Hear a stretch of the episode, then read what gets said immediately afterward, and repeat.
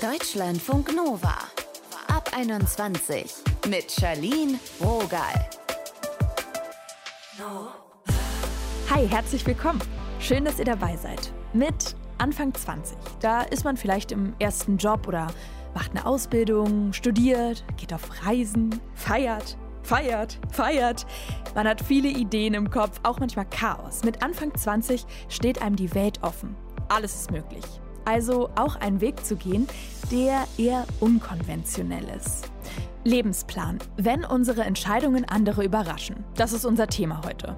Ihr hört dazu einen Sozialpsychologen, der uns rebellisches Verhalten aus der wissenschaftlichen Perspektive einordnet.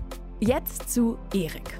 22 war er, als er das erste Mal seinen Sohn in den Arm halten konnte. Es war ein Wunschkind. Durchschnittlich sind Männer in Deutschland 33 bei der Geburt ihres ersten Kindes. Heute ist Eriko Suter 25, hat ein Buch geschrieben, Jung, Naiv und Papa und hat sich mit uns unterhalten. Wir kennen uns aus dem Job. Hi Erik.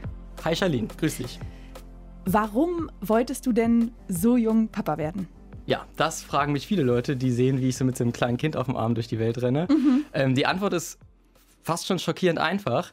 Einfach weil ich Lust drauf hatte. Vielleicht dazu jetzt auszuholen. Also ja, ich kenne es ich kenn's von meinen Eltern tatsächlich so. Ähm, die haben äh, Osthintergrund, sage ich mal, also in der DDR geboren. Und da war das ja gar nicht so krass, so jung ein Kind zu bekommen. Das heißt, wie, waren, wie alt waren deine Eltern? Äh, meine Mutter war 24 als sie selber Mama geworden ist. Und ähm, das ist ja dann sehr nah dran. Ich war 22, als Papa geworden mhm. bin. Das heißt also, ich, ich, hatte so ein Bild davon, wie es aussieht, wenn man junge Eltern hat oder wie junge Eltern so sind und fand es immer sehr cool. Also du wusstest jetzt, du möchtest mit Anfang 20 Papa werden. Ich weiß, du hast eine Freundin. Wie war das bei ihr? Hast du sie damit überrascht? Äh, nee, sie hatte mich quasi damit überrascht. Ähm, also ich hatte für mich ja immer so die Vorstellung, ja man, jung Vater werden, mhm. mega cool, äh, habe ich Bock drauf. Und dann war meine Freundin die, die mich am Ende doch gefragt hat und den ersten Schritt gemacht hat und dann so voll ins Schwarze getroffen hat quasi, weil ich meinte, ja Mann, unbedingt, lass uns Eltern werden. Wie hast du dir das Papa-Sein vorgestellt? Hattest du da eine Vision von? Äh, ganz anders, als es jetzt wirklich ist. Also wirklich komplett anders. Ähm, und deswegen, es heißt ja auch Jung und Naiv und Papa, weil das trifft es eigentlich auf den Punkt. Ich habe mir das total easy vorgestellt, ne? Kriegt man ein Kind und dann gibt es ja auch mal diesen schönen Satz, ja, also wenn die Eltern entspannt sind, dann ist das Kind auch total entspannt. Mhm. Und so habe ich mir das auch vorgestellt. Ja. Aber es ist anders gekommen. Ja, total. Also ich habe einfach, oder wir haben total lebhaftes Kind. Mhm. Ähm, und das hat er uns eigentlich auch von Tag 1 seiner Geburt angezeigt. Wo man ja auch meinen würde, oder ich dachte, ja, so ein Baby, mein Gott, das liegt rum und schläft und trinkt mal an der, an der Brust, ja, was macht es sonst? Aber da habe ich halt, oder haben wir ja schon gemerkt, krass, der hat total viel Energie und der will halt die Welt erkunden und erleben und alles Mögliche jetzt schon haben, was er jetzt noch nicht haben kann, weil er kann noch nicht mal laufen. Ich stelle mir jetzt also vor, du und deine Freundin, ihr sitzt da, ihr seid Anfang 20 und sagt, ey, lasst mal, lasst mein Kind machen. Habt ihr das noch anderen gesagt? Nee. Zum Glück nicht, glaube ich. Ich glaube, es hätten alle gesagt, boah, nee, auf gar keinen Fall, macht es nicht. Oder auch so verständlich. Also Menschen in unserem Alter sind auch bis heute so, warum? Warum will man ein Kind haben?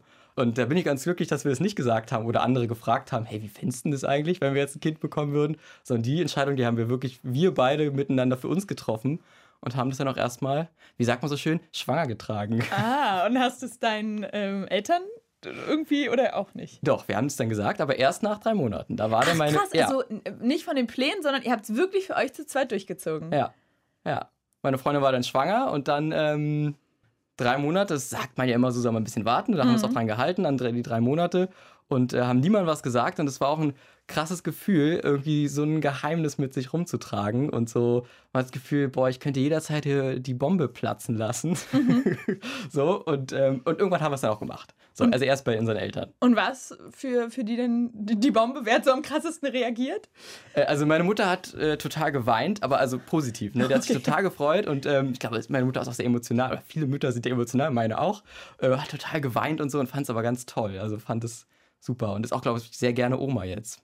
Und deine äh, Freundis, wie war das? Genau, die waren dann so die Nächsten, ne, die mhm. dann mal informiert wurden. Die fanden es irgendwie auch krass. Aber ich glaube, es ist auch bis heute bei vielen so die Frage, ja, schon krass, aber warum? Warum bindet man sich das ans Bein? Ja, aber ich sag mal, viele wollen ja erstmal dieses frei sein, irgendwie gerade nach der Schule ein bisschen Kohle machen oder auch einen sicheren Job, Karriere oder nur durch die Nächte tanzen. Was waren denn für dich Kriterien? Also von diesem ganzen freiheitlichen Leben, was du gerade sagst, also mhm. also dieses Jugendliche, das finde ich auch super geil. Ne? Und auch Nächte durchtanzen und äh, übelst viele Partys feiern, finde ich auch super cool. Das habe ich aber tatsächlich ziemlich viel gemacht. Also ich bin mit 18 ausgezogen äh, in eine WG. Ja. Und dann waren wir bestimmt äh, eine der lautesten WGs in Friedrichshain. Also zumindest unsere Nachbarn würden es alle so benennen. Und ähm, das war irgendwie eine gute wilde Zeit. Und die war so drei Jahre lang. Und da habe ich das ziemlich extrem alles mitgenommen. Und hatte dann halt für mich so das Gefühl, okay, ich könnte jetzt auch mal noch was anderes machen, andere Lebenskonzepte irgendwie so durchleben oder erleben oder so. Und deswegen, also hätte ich das gar nicht gemacht, ne? also wäre ich jetzt von zu Hause gekommen und hätte jetzt ein Kind bekommen und hätte dann so gleich Mutter, Vater, Kind weitergespielt, das hätte ich auch nicht gewollt. Also ich brauchte zwischendurch schon mal was anderes. Aber ja, die drei, vier Jahre und waren schon wild und dann dachte ich so, ja komm, jetzt können wir weitergehen. In deinem Buch, da schreibst du auch über so eine Anekdote, dass Leute dich für den älteren Bruder oft halten. Wie ist das für dich? Ja, nicht so cool. Mhm. Äh, also das ist unabhängig davon, dass ich jetzt Papa bin oder nicht, sowieso ein Thema in meinem Leben. Ich sehe einfach super jung aus. Also auch Leute, die mich nicht kennen und äh, ich springe irgendwo rum, denken auch, eigentlich immer, also im Berufskontext, ach, der Praktikant, mhm. so, oder weiß ich nicht, auf jeden Fall. Hat sich verlaufen? Hat sich vielleicht auch nur verlaufen, so, also auch tatsächlich so, also es ist bis heute so, dass ich gerne nochmal nach meinem Ausweis gefragt werde, wenn ich ein Bier kaufe im Supermarkt, so. Also kommt immer darauf an, ob ich gerade komplett rasiert im Gesicht bin oder ein paar mhm. Haare da zu sehen sind, macht einen großen Unterschied in der Außenwirkung und deswegen, klar, jetzt habe ich so ein Kind auf dem Arm, da ist natürlich die erste Reaktion bei den Leuten, die mich nicht kennen, ja, das muss ja der große Bruder sein. Alles andere ist ja völlig absurd. So, und wenn sie dann aber checken, ah nee, ist doch irgendwie der Papa, dann ist schon so auch so, wenn Kinder Kinder kriegen, so ein Vorwurf. Mhm. Und kannst du dir vorstellen, das ist gar nicht cool, ne? Das ist total verletzend, so, weil es spricht mir ja total ab, dass ich irgendwie ein eigenständiger, fähiger Mensch bin zu leben und ein anderes Lebewesen mich darum zu kümmern. Hast du also auch das Gefühl, dass dir so ein bisschen abgesprochen wird, ein guter Vater zu sein? Ja, total die Situation ist ja so, also ich laufe irgendwie die Straße lang, irgendwie mein Kind schreit gerade, weil Kinder schreien halt mal mhm. und finden was doof. Ähm, und dann kriegst du halt so diese Blicke von, von älteren, weiß nicht, ob es selber Eltern sind, auf jeden Fall ältere Menschen, die halt so einem total so das sagen oder direkt ja, wenn Kinder Kinder kriegen, ja, so, Ach, krass. so sieht's aus. So, ah, sowas wird die dann, ui, ui, ui. Ja. okay. So, also das ist definitiv total negativ gemeint ähm, und auch, ich finde es auch irgendwie fies, ne? Also was, was was wird mir da an den Kopf geknallt, ne? Ich finde das echt so, jeder ist irgendwann mal, zu, also nicht jeder, aber jeder, der ein Kind bekommt, ist irgendwann mal das erste Mal Papa und macht bestimmt Dinge falsch. Aber ähm, ich glaube, wenn ich 40 wäre, würde niemand dazu kommen und meinen, pass mal auf, setz dem Kind mal eine Mütze auf, weil hier ist kalt. So, hm. das machst du halt, weil du denkst, oh ja, der ist so jung, der hat keine Ahnung. Wie ist denn das eigentlich mit deinen Freundschaften? Warst du da erstmal jetzt weg vom Fenster? Bist du jetzt alleine? Hast du noch deine Freundin und dein Kind oder hast du doch noch soziale Kontakte? Ja, genau. Also das hat sich natürlich total geändert. Also bevor ich halt Papa geworden bin, habe ich meine Freunde natürlich viel öfter gesehen. So, also haben wir auch in der Nähe im Kiez gewohnt und so. Und so dieses ungezwungene einfach mal vorbeikommen, irgendwie sich an Späti setzen oder so, das war halt voll normal bei uns. Mhm. Und das geht natürlich nicht mehr. Also, weil das ist ja auch so, ich bin ja nicht mehr für mich alleine verantwortlich, sondern halt einfach für noch ein ganz kleines Lebewesen, was nicht so viel selber kann. Das heißt, ich muss ganz viel auch zu Hause sein, dann macht es Mittagsschlaf, einen zweiten Mittagsschlaf, dann muss abends früh ins Bett gehen und so. Und dann ist man gar nicht mehr so flexibel. Aber ich bin total äh, dahinterher, immer noch meine Freunde auch zu sehen oder halt ganz oft einzuladen. Und was macht ihr dann? Also seid ihr dann immer zu dritt unterwegs oder vielleicht auch mit deiner Freundin? Oder kannst du auch mal was alleine machen? Wie arrangiert ihr euch da? Genau, man muss halt alles gut absprechen. Also mit meiner Freundin ne, muss man alles viel mehr, viel mehr planen. Und Orga ist so ein Riesenthema, wo man mhm. denkt, ach krass, das haben meine Freunde, meine Eltern auch mal so gemacht. Jetzt bin ich selber Papa. Ja, genau. So, also man muss einfach alles gut organisieren. Aber ich glaube, wir sind da beide halt auch äh, voll hinterher. Und auch meine Freundin will ja auch mal ihre Freundin alleine mal treffen oder so. Und das ist ja auch voll okay. Und äh, wenn wir uns dann irgendwie abwechseln, dann funktioniert es ja auch gut. Ne? Wenn wir mal selber zusammen auf eine Party gehen wollen, dann wohnen unsere Großeltern, also die Großeltern von unserem Kind, unsere Eltern, wohnen ja auch in Berlin, dann kann man die auch mal einspringen lassen. Also wir haben schon viele Leute, die auch so helfen und uns unterstützen. Ich kenne das manchmal von mir, dass ich mit Freundinnen rede, die irgendwie ein Kind bekommen haben und ich erzähle so ein bisschen von mir und äh, ach, wie schrecklich denn alles ist und ich leide oder so. Und dann kommt irgendwann du, äh, Liebes, ich habe jetzt auch eigentlich drei Stunden nur geschlafen und dann denke ich so, oh Gott, was bin ich für eine Mimose. Wie ist das für dich, wenn du dich mit deinen äh, Liebsten austauschst, die nicht diese Lebensrealität teilen? Ja, Das kenne ich. Nein, ist tatsächlich so. Ne? Man ist, ich bin total gefordert natürlich. Alleine Schlaf ist ja ein Riesenthema. Mhm. Denn ich bestimme ja selber gar nicht mehr darüber, wie viel Schlaf ich bekomme, sondern halt mein Kind. Also gerade am Anfang ist es ja total extrem. Und aber auch jetzt, also ist jetzt drei Jahre alt, ist es immer noch so, dass es dann Nächte gibt. Gestern auch wieder, dann dauert es ewig und man ist dann bis 0 Uhr irgendwie beschäftigt, das Kind zum Schlafen zu mhm. bekommen. Und am nächsten Tag geht der Tag ja trotzdem wieder früh los und dann hat man halt nicht so viel geschlafen. Äh, man lernt damit umzugehen und ähm, dann muss man einfach da durch. Und dann aber dieses Gefühl, was du sagst, jetzt meine Freunde. Genau, wenn jetzt zum Beispiel jemand von einer On-Off-Beziehung erzählt. Ja. Kannst du dann noch so die Thematiken deiner Freundinnen nachvollziehen? Weil es sind ja schon verschiedene Welten es sind total andere Welten. Ne? Also wenn ich mein Leben angucke, ist es irgendwie echt so, okay, manchmal so Familienmodell der 50er Jahre, Mutter, Vater, Kind arbeiten, 40 Stunden arbeiten so und dann nach Hause kommen, Armbrot essen, kochen. Und äh, meine Freunde leben ja ganz anders. Die sind eigentlich fast alle Studenten, wohnen irgendwie in WGs, die meisten zumindest, da sind mhm. viel Party, viel unterwegs irgendwie. Ja, es sind voll andere Themen, aber ich finde es auch toll und ich freue mich auch immer darüber, mal andere Themen zu haben, weil es ist schon so, als Papa hat man ja auch immer wieder die gleichen Themen jeden Tag. Also das ist schon so, meine Welt und die Welt meiner Freundin ist in dem Punkt sehr, sehr unterschiedlich. Jetzt drängt sich so ein bisschen die Klischeefrage auf. Hast du das Gefühl, dass du manchmal was verpasst? Ja, manchmal schon. Mhm. Also ne, gerade am Wochenende, klar, irgendwie jetzt im Sommer geht es wieder los, irgendwie Leute fahren auf Festivals und äh, sind halt irgendwie viel unterwegs und, und auch flexibel einfach mal, ey komm, ja, morgen fahre ich weg, ja, habe ich Bock drauf. Und das kann ich halt nicht machen. Aber ich trauere dem jetzt nicht so krass hinterher. Ne? Also ich sage, boah, das jetzt ist, bereue, Papa geworden zu sein. Gar nicht, absolut nicht. Weil, wie gesagt, ich hatte das ja auch selber gehabt und ich glaube auch, mein Kind wird größer und ich kann das dann auch mal wieder machen. Ich merke halt nur so, ich bin halt abends ab 10 auch nicht mehr so gebrauchen. Ne? Dann, also wenn ich ja mal auf einer Party bin, ist ab 10 bei mir auch so, okay, da muss ich ja mal gucken, wie ich meine Kräfte mobilisiere, weil ja trotzdem ich ja früh aufgestanden bin und vielleicht im Zweifel am nächsten Tag auch wieder früh aufstehe und der Rhythmus sehr, sehr anders ist. Ähm, und deswegen wäre, glaube ich, gelogen zu sagen, nee, super, ich denke nie daran, auch mal äh, einfach das Leben von meinen Freundinnen zu führen. Aber ich bereue es jetzt nicht so krass doll. Es sind dann so kurze Momente eher, wo ich sage, ach schade, hätte ich eigentlich auch Bock. Was sind denn so die Herausforderungen, die auf dich zugekommen sind, die du nicht so erahnen hättest können? Große Frage. ja die größte Herausforderung ist halt dieses, dieses permanente Dasein müssen. So, also nicht nur körperlich, sondern auch einfach vom Kopf her, immer. Ne? Also ich kann mein Kind ja nicht abstellen und sagen, jetzt hier, ich, die Puppe, jetzt habe ich keine Lust mehr zu spielen, jetzt mache ich mal aus für zwei Stunden, mhm. sondern ich muss eigentlich immer funktionieren. So, und das ist eigentlich die Umstellung, die ja brutal das Leben ändert. Also ich bin einfach nicht mehr flexibel. Oder wenn man sagt, ey, ich war heute mal auf einer Party und morgen schön auskatern, geht ja nicht. So, also ich muss trotzdem irgendwann mal aufstehen und dann habe ich halt einen riesen Schädel und muss den Tag irgendwie verbringen und mich um mein Kind kümmern und auch da sein. Ne? Also nicht nur da sitzen, sondern müsste mich auch mit dem beschäftigen, mal was zu essen machen, mal die Windeln wechseln. Auf jeden Fall schön zu hören, dass ihr da offensichtlich eine, eine solide Gleichberechtigung habt in eurer Beziehung mit der Erziehung. Ja, finde ich auch total wichtig, ehrlich gesagt. Also, Klar. Ich finde auch, also manchmal finde ich es auch irgendwie traurig, weil wir ja auch trotzdem, deswegen meine ich mit dem konservativen Familienmodell, es ist ja schon so, meine Freundin macht gerade eine Ausbildung und hat dann auch lange Zeit Pause gemacht, als unser Kind noch kleiner war.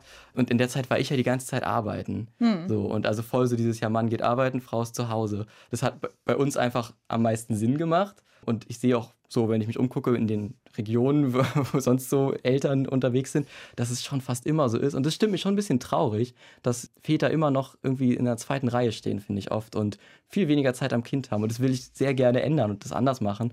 Und ähm, ich habe mir ein Kind, ich sag mal, angeschafft, damit ich auch was davon habe und nicht nur irgendwie der Ernährer bin, der arbeiten geht. So, aber ich finde, da ist noch viel Luft nach oben, auch bei uns. Ja, und danke für die Ehrlichkeit an der Stelle. Wie hat dich denn das Papa werden als Mensch verändert? Auch eine große Frage. Ähm, Denkst du über Dinge anders oder hast du einen Moment mal gehabt, wo du dachtest, ach krass, das sehe ich jetzt wirklich nicht mehr so, das bewerte ich doch anders? In Bezug auf Kinder dachte ich ja immer, also so ein Kind ist ja, ich sag mal, 90 Prozent Erziehung der Eltern. Äh, und da habe ich schnell gemerkt, nee, das, das, stimmt nicht. Also bei meinem Sohn, der kam auf die Welt und der hat einen Charakter mitgebracht und das ist er. Ne? Und auch immer dieses, mein Kind ist eigentlich Quatsch, er hört sich selber. Also er ist ein eigener Mensch und ich reagiere quasi darauf, wie mein Kind ist und versuche irgendwie ein gutes Umfeld für ihn zu schaffen. Aber letzten Endes ist mein Kind einfach er selber. Und ich hätte immer sonst gedacht, bevor ich selber Papa war, ja, so Kinder sind da so eine kleine Abbildung von ihren Eltern und merkst so, nee, das stimmt nicht. Das sind eigene Menschen und die sind ganz anders. Und man als Eltern ist so dabei und kann so ein bisschen mitformen, aber die bringen super viel selber mit. Und eine andere große Sache, die sich verändert hat, ich nehme viele Dinge nicht mehr so wichtig. ehrlich gesagt. Mhm. Also, weil ich halt merke, krass, also so ein Lebewesen, da ist halt wichtig bei meinem Kind, dass es, dass es dem gut geht, ne? Dass der irgendwie satt ist, dass der sauber ist und spielen kann. Und das ist quasi so wichtig. Und ob der jetzt irgendwie die Hose falsch rum anhat oder er halt, mhm. also wahnsinnig bescheuert aussieht oder, weiß ich nicht, stundenlang an einem Straßenschild irgendwie von der Baustelle steht und da irgendwie zuguckt, wo ich denke so, okay, ich habe echt Besseres zu tun. Ey, wenn er gut drauf ist, dann stehe ich da jetzt eine Stunde und gucke auch ja. mit ihm zu. Ist okay, ist echt okay. Bis dann wieder jemand kommt und sagt, ah, und da irgendwas rummickelt.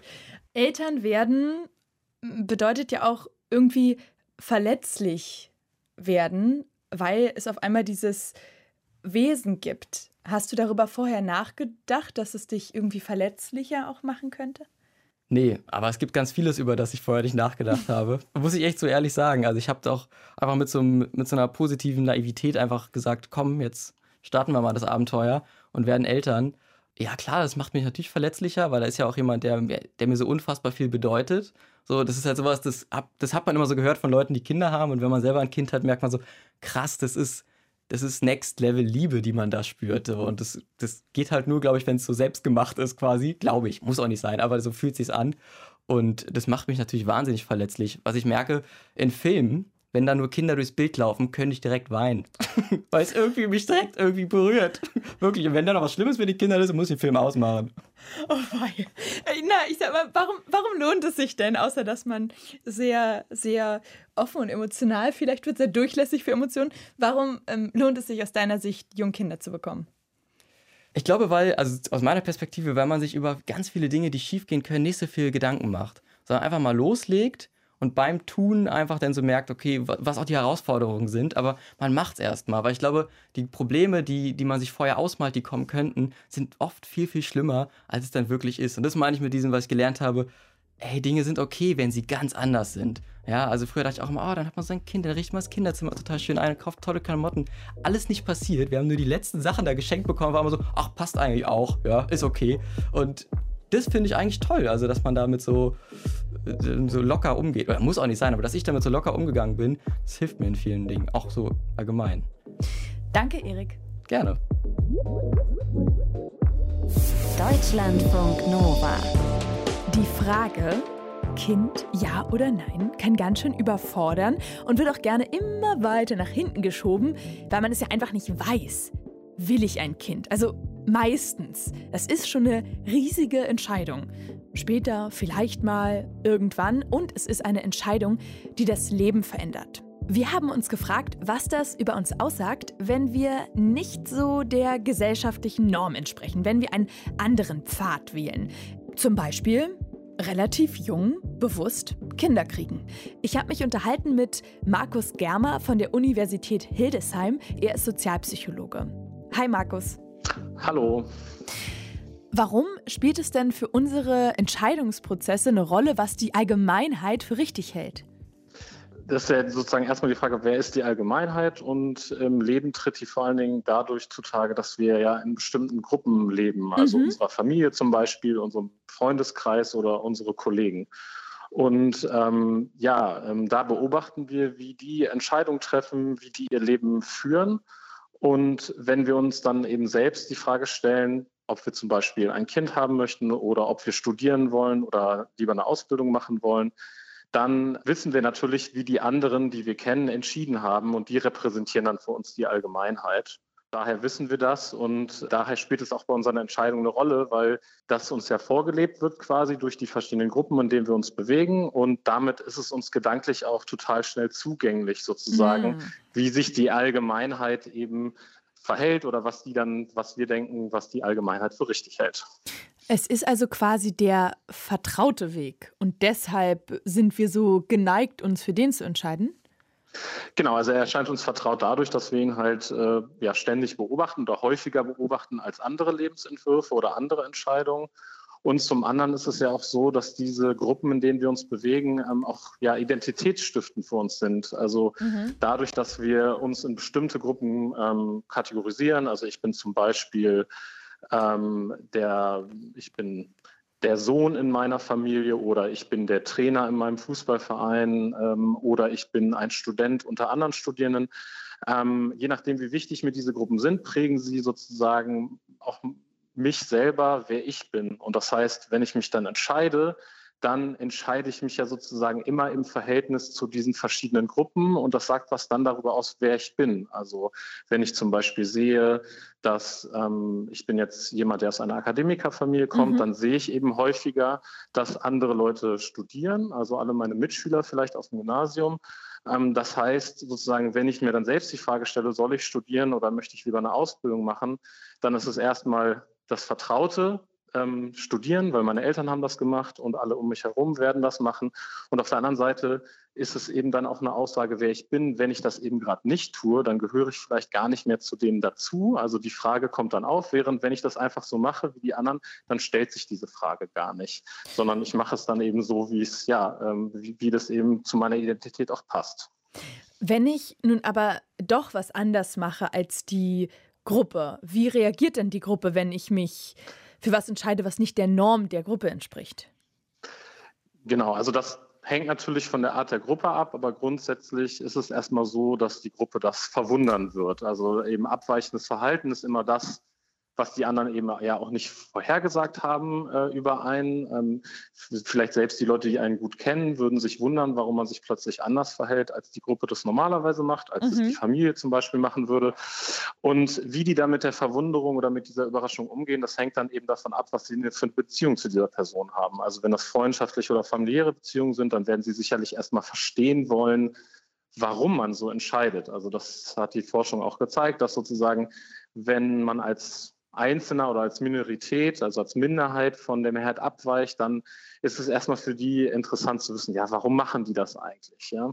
Und wenn diese anderen aus meiner Identität quasi mich immer noch als einen der ihren wahrnehmen, ja, dann möchten sie das eben ehrlich verstehen und gehen vielleicht in den Dialog und mhm. vielleicht passen sie dann ihre eigene Meinung auch eher an, weil sie dann die eigene Seite hören.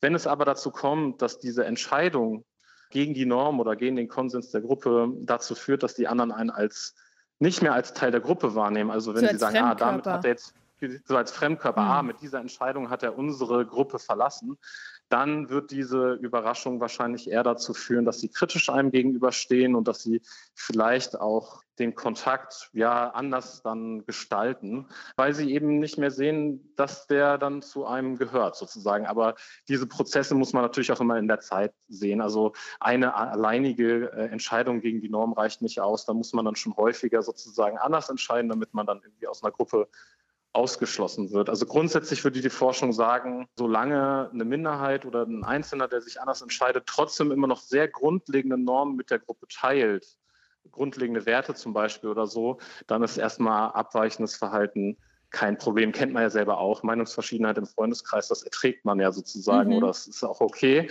Ähm, aber wenn man sich durch immer mehr Entscheidungen quasi vom Gruppenkonsens in verschiedenen Themenbereichen entfernt, umso wahrscheinlicher ist, dass man dann auch die Gruppe verlässt oder die Gruppe wechseln muss, was meistens dann auch mit einem Identitätswechsel einhergeht. Man fühlt sich dann vielleicht auch anderen, einfach anderen Gruppen zugehörig und entscheidet sich dann eher so, wie die entscheiden und nicht wie die Gruppe, aus der man gerade kommt. Also Papa werden mit 22 kann dann durchaus schon was Rebellisches haben vielleicht? Ja, genau. Also da sprichst du auch noch einen anderen Grund an. Also ich kann natürlich diese Norm, die ich da wahrnehme, auch als Einschränkung meiner eigenen Freiheit wahrnehmen. Und dann im Konflikt dazu möchte ich quasi die Freiheit wieder zurückhaben und entscheide mich dann vielleicht sozusagen als Ausdruck meiner freien Entscheidung dann anders als die Gruppe. Und in jedem Fall ist es so, dass das insofern rebellisch ist, weil man ja ja mehr Widerstände überwinden muss. Also ich habe ja schon gesagt, man muss das Vertraut verlassen. Man mhm. muss vielleicht die, die, Identität verändern. Man muss sich immer in Beziehung zu diesen anderen Normen verhalten und deswegen muss man intern auch sehr viel mehr Gründe für sich selber aufbringen, warum man sich so verhält, als wenn man einfach das macht, was die anderen machen, mhm. sozusagen. Das heißt, es ist mit sehr viel mehr ja, intensiven ja, Gedanken mit sich selber, aber auch äh, im Hinblick auf die anderen Personen verbunden, ähm, als sich sozusagen einfach sozial konform zu verhalten. Also in dem Sinne ist man ein Rebell. Ob man deswegen freier ist als die anderen, ist immer die Frage. Also frei wäre man dann, wenn man ja völlig unabhängig entscheidet. Das heißt, man entscheidet sich mal wie die Norm und mal gegen die Norm, mhm. einfach wie man es selber richtig hält, unabhängig davon, ob das jetzt soziale Norm ist oder nicht. Wenn man aber deswegen gegen die Norm entscheidet, weil man eben nicht mitschwimmen will, also aus dem Grund, dass man sich frei entscheiden will oder aus dem Grund, dass man gerade nicht sein will wie die anderen, dann kann man natürlich hinterfragen, ist das dann im Kern frei oder ist es sozusagen einfach eine Gegenbewegung, weil man nicht so sein möchte wie die anderen?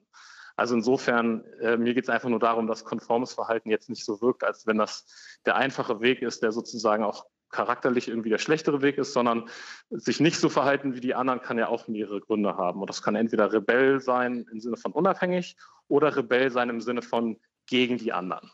Das hat ja hier schon richtig was Philosophisches. Ja, ja, auf jeden Fall.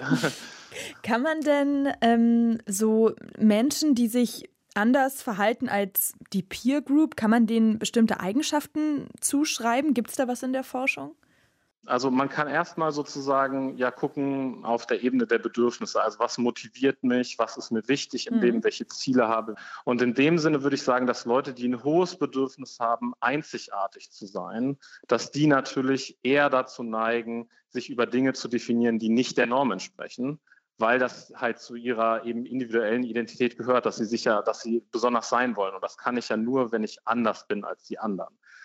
Das wäre sozusagen so dieser Rebell, der sozusagen gegen die Norm geht. Natürlich gibt es auch sowas wie Menschen, die einfach ähm, jetzt kein Bedürfnis nach Einzigartigkeit haben, sondern einfach ähm, hohes Bedürfnis nach Autonomie und Unabhängigkeit. Die würden, denen ist es vielleicht einfach eher egal, was die anderen sagen. Ja? Die wollen sich nicht in Konflikt zu denen verhalten, also anders sein, sondern die wollen einfach, denen ist es nicht so wichtig, ob sie als Teil einer Gruppe wahrgenommen werden. Die haben nicht so ein hohes Bedürfnis, sich über soziale Beziehungen zu definieren, sondern einfach sich individuell eben zu verstehen. Und auf einer Persönlichkeitsebene könnte man vielleicht sagen, also Leute, denen es nicht so wichtig ist, soziale Bestätigung zu bekommen, die würden sich unabhängig. Und Leute, die eher eine hohe Gewissenhaftigkeit haben zum Beispiel, die würden sich vielleicht eher stärker an dem orientieren, was die anderen sagen, wenn der soziale Konsens auch als was wahrgenommen wird, was die richtige Entscheidung ist. Ne? Also gewissenhafte Menschen möchten halt richtig entscheiden, wohldurchdacht entscheiden. Und wenn das in manchen Lebensbereichen, zum Beispiel wann bekomme ich ein Kind oder sollte ich studieren gehen oder nicht, dann wird ja das, was die Gesellschaft macht, schon häufig als irgendwie ein Hinweis genommen, was ist irgendwie die optimale Entscheidung. Und dann in dem Fall würden sich solche Leute dann eher für die Norm entsprechen. So, so könnte man es vielleicht zusammenfassen. Ich habe telefoniert mit Markus Germer von der Uni Hildesheim. Danke, Markus. Gerne. Leute, der Podcast ist jetzt fast rum. Das bedeutet, es ist Quizzeit. Vervollständigt doch mal folgenden Satz. Alle Punkt, Punkt, Punkt Sekunden wird auf der Welt ein Kind geboren. A 4, B 18, C 55. Richtig ist 4 alle vier Sekunden wird auf der Welt ein Kind geboren. Das ist ein Ding. Mein Name ist Charlene Rogal, ich bin raus. Und falls ihr Lust habt auf noch mehr Stories, die ein bisschen mehr Zeit brauchen, um erzählt zu werden, dann hört doch mal die 100. Die neue Podcast-Folge ist jetzt draußen. Deutschlandfunk Nova ab 21. Immer Montag bis Freitag auf deutschlandfunknova.de und überall, wo es Podcasts gibt. Deutschlandfunk Nova ab 21.